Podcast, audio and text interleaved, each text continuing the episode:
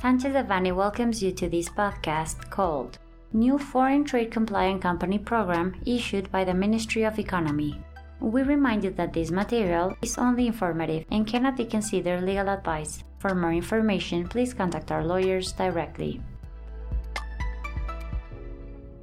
On August 16, 2022, the Ministry of the Economy General Directorate of Trade Facilitation and Foreign Trade announced on the National Foreign Trade Information Service website an invitation to participate in a pilot program for the Foreign Trade Compliant Company Program, or ECCE as per its acronym in Spanish. The ECCE purpose is to generate a best practices certification model in foreign trade regulatory compliance matters for Mexican companies. This program seeks to implement administrative benefits in foreign trade operations to eliminate inefficient procedures, formalities, and requirements and reduce foreign trade associated costs aligned with international trade facilitation's commitments made by Mexico in trade agreements as could be the United States Mexico Canada Agreement, USMCA, or multilateral organizations such as the World Trade Organization. The publication invites companies interested in participating in the first stage of the program to email the Ministry of the Economy before September 30, 2022, expressing their interest in participating,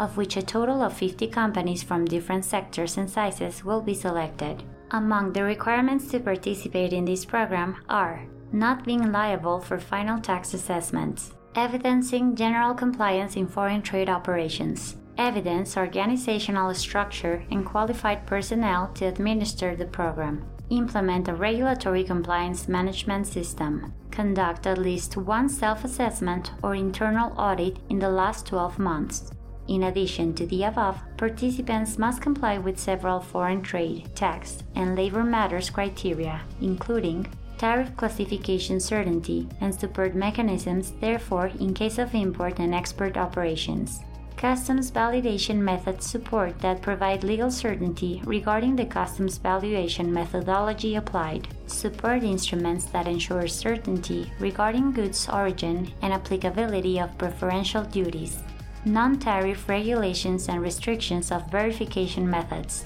evidence of legal importation and or possession of goods, IMMEX program, VAT IEPS certification. Companies interested in the program must complete the self-assessment questionnaire included in the invitation and provide information regarding their foreign trade operations in tax and labor provisions compliance. The Ministry will subsequently carry out an audit for internal regulatory compliance and may conduct a verification visit at the facilities of the interested party to validate the corresponding issues. To this date, the Ministry of the Economy has not published the actual benefits that participants in the program may have, thus being necessary to follow up on this particular topic. We believe that this self assessment process is an excellent opportunity to identify risks and opportunities within the company's foreign trade operations to implement corrective and preventive actions required for administering a solid compliance management system that duly meets the Ministries of Economy compliance criteria.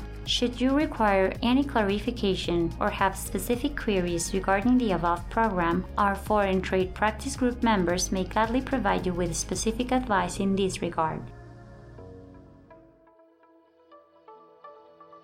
This content was prepared by José Alberto Campos Vargas, Eduardo Sotelo Cauduro, María Luisa Mendoza López, Juan Carlos Jiménez Labora Mateos, Fernando Josué Mancilla Hinojosa, Alejandro Ferro Fong, and Paloma Palma Camacho, members of the International Trade and Customs Practice Group. For any questions or comments on this material, please contact us directly or visit our website, sanchezdevanny.com.